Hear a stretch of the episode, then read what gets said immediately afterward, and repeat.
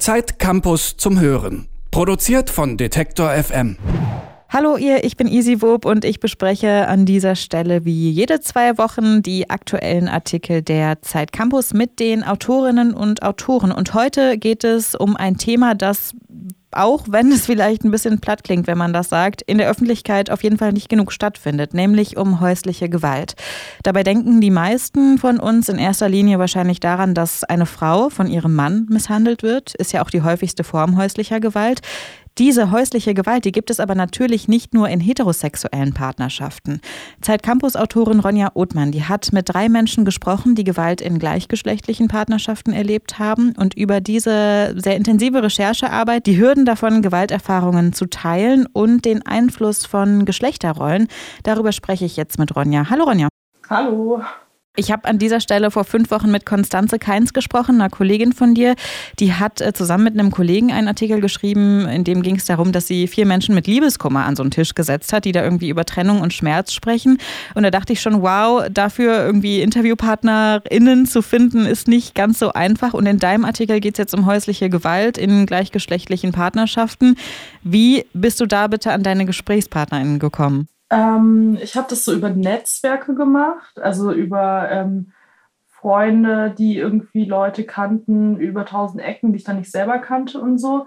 Und ich habe auch im Internet gesucht. Also ähm, vor allem Instagram und Twitter, genau. Darüber habe ich auch gesucht. Also ich hatte auch, ähm, ich hatte dann auch wieder Leute, die abgesprungen sind und so. Ähm, also Gewalt ist ja auch so ein Spektrum. Es ist ja nicht unbedingt immer gleich ähm, die Vergewaltigung oder also das blaue Auge, sondern es ist ja auch zum Beispiel psychische Gewalt und so. Genau, also das waren, ich hatte so verschiedene Leute dann am Ende. Und haben sich da viele Leute bei dir gemeldet? Ähm, nicht so. Also ich hatte, ja, es gab immer wieder so das Ding, dass ich irgendwen hatte und die Person dann so abgesprungen ist, weil das halt auch natürlich, also auch über, ähm, erstens mal, das ist natürlich auch eine Hürde, irgendwie darüber zu sprechen, weil das ja teilweise was Traumatisches ist, ist, was man überlebt hat und dann auch noch irgendwie öffentlich, auch unter einem anderen Namen, irgendwie haben da auch Leute Angst gehabt, dass es so negativ dann auch auf die ähm, queere Community sich irgendwie so auswirkt, wenn über sowas Negatives gesprochen wird. Das heißt, ich habe Angst, dass ähm, das quasi homophoben Menschen in die, äh, in die Hände spielt, irgendwie, wenn ich meine, genau. meine Erfahrung teile. Genau, ja, genau, deswegen hat er auch eine Person abgesagt, ja. Ich habe jetzt am Anfang schon gesagt, bei häuslicher Gewalt, da denken viele von uns wahrscheinlich erstmal direkt an Mann schlägt Frau. Irgendwie auch körperliche ja. Überlegenheit des Mannes und so weiter. Die Komponente, die fällt jetzt in gleichgeschlechtlichen Partnerschaften vielleicht nicht ganz weg, aber ist zumindest nicht so ganz offensichtlich. Macht es das vielleicht sogar schwerer für die Opfer von häuslicher Gewalt, sich da mitzuteilen? Ähm, ja, also das Ding ist, ich habe halt auch über ähm, Leute befragt zu, also es gibt ja auch ähm, psychische Gewalt, also so ähm, Gaslighting, Manipulation, also über einen langen Zeitraum auch. Und das kann ja auch, und das ist ja eh immer schwieriger zu erkennen teilweise. Und ähm, genau bei häuslicher Gewalt, also bei physischer Gewalt oder sexualisierter Gewalt halt auch, ähm, ist es halt, also das ist halt häufig das Problem, dass man halt das, äh, diese Bilder von Mann schlägt Frau ähm, so verinnerlicht hat, dass man, also dass voll viele gesagt hatten, so ja, als mir das passiert ist, habe ich es erst gar nicht so richtig erkannt, so oder ich habe es erst später so gecheckt, was da eigentlich ab, also dass es nicht okay war. Also auch selber die also, eigene Erfahrung dann erstmal so zu erkennen, dass es, dass es eigentlich nicht normal ist oder nichts Schönes ist.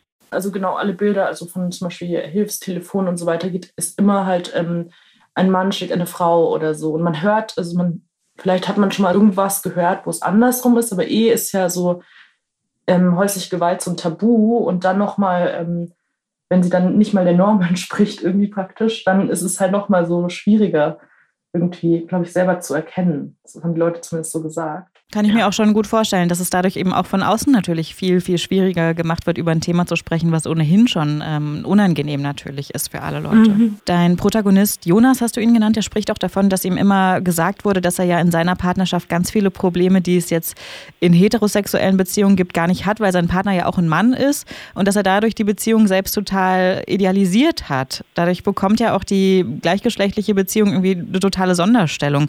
Glaubst du, es ist ein generelles Problem, dass queere Beziehungen jetzt nicht wie gleich, nicht wie ähm, unterschiedliche Geschlechtsbeziehungen behandelt werden, sondern eben total entnaturalisiert werden? Ähm, ja, voll. Also ich glaube, es ist halt so ein grundsätzliches Problem halt auf jeden Fall. Und ich glaube, es kommt halt auch ein bisschen von ähm, dem, also homophoben Außen, also praktisch die homophobe Gesellschaft praktisch, der man immer so beweisen muss, ähm, dass, dass man ja eigentlich auch ganz normal ist oder dass die Beziehungen ja ganz gut sind und so weiter. Also ich glaube, da, da, daher kommt das so ein bisschen, dass sie dann so idealisiert werden irgendwie. Und dann dreht sich das ja auch im Kreis, ne? dass man sich das dann auch selber und anderen immer wieder beweisen will. Genau, genau, genau. Und es, genau, und es führt halt auch dazu dann halt, ähm, wie uns auch gesagt hat, dass man halt, also zum Beispiel, also was halt auch so ein, finde ich, sehr wichtiger Teil ist, ist halt, ähm, dass es halt diese ganze Struktur, Hilfsstruktur nicht gibt für Gewalt in queeren Beziehungen. Also, ähm, ich, also so, es gibt halt nicht irgendwie dazu wirklich zugeschnittene Hilfsangebote. Und zum Beispiel, wenn man zur Polizei geht oder so, ist es halt auch, ähm, also dass viele Leute nicht zur Polizei gehen, weil ähm, sie sich nicht trauen, weil sie Angst haben, dass die Polizisten, Polizistinnen dann so homophob sind oder dass sie nicht ernst genommen werden und so. Also, und dass man ihnen nicht glaubt. Du schreibst ja auch, dass keiner deiner ProtagonistInnen zur Polizei gegangen ist, ne? teilweise, weil ja. sie eben Angst auch vor den Reaktionen hatten. Auf jeden Fall ein schrecklicher Zustand, den man sich aber irgendwie vorstellen kann. Und trotzdem habe ich häufig das Gefühl, dass zumindest in meinen Bekanntenkreisen gleichgeschlechtliche Beziehungen, Homosexualität total akzeptiert sind und mittlerweile mhm. wieder auch mhm. irgendwie schon weiter sind. Aber denken wir vielleicht manchmal, wir wären bei der Thematik ein bisschen weiter, als wir eigentlich sind? Ja, ich denke schon, ja. Also, ähm man, okay, man, also jetzt dürfen homosexuelle Menschen heiraten zum Beispiel in Deutschland und darauf wird ja auch immer so ein bisschen so viel geschoben, wenn halt irgendwie so eine, es eine Gesetzesänderung gab, dann ist es manchmal so, hat man das Gefühl, okay, jetzt ist alles erreicht, aber so ist es ja auch nicht. Also, also zum Beispiel die, selbst die Angst halt, dass Leute nicht zur Polizei gehen deswegen, also das ist ja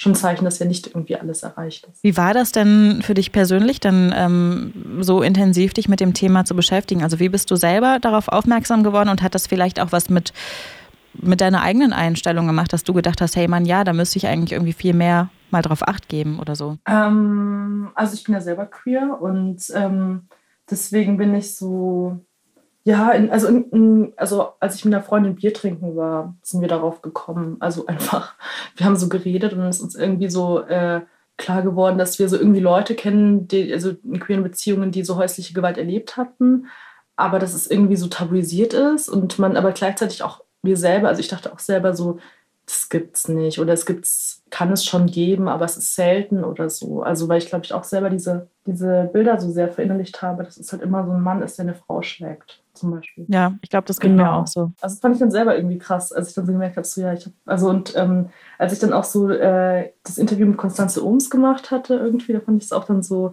okay, es gibt Leute, die haben sich damit wissenschaftlich auseinandergesetzt und es ist wirklich, ähm, also es ist, äh, es existiert wirklich so, ja bisschen das Gefühl. Häusliche Gewalt, die gibt es natürlich in allen Arten von Partnerschaften, ob psychisch oder physisch.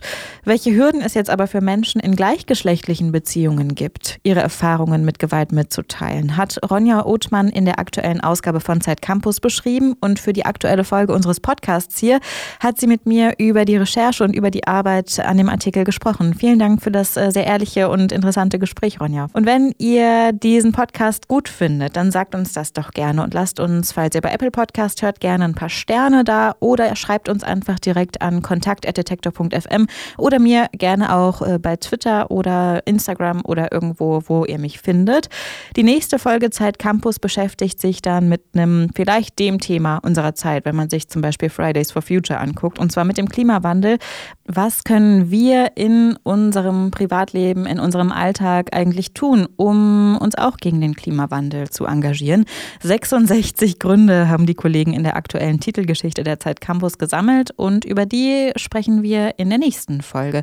Ich freue mich, wenn ihr auch dann wieder zuhört und einschaltet oder auch gerne euren Freunden weitererzählt, dass äh, ihr den Podcast gut findet und so weiter und uns gerne auch ähm, ja, einen Daumen hoch gebt. Bis dahin wünsche ich euch einen wunderschönen Tag, wunderschöne zwei Wochen und äh, sag nur bis zum nächsten Mal.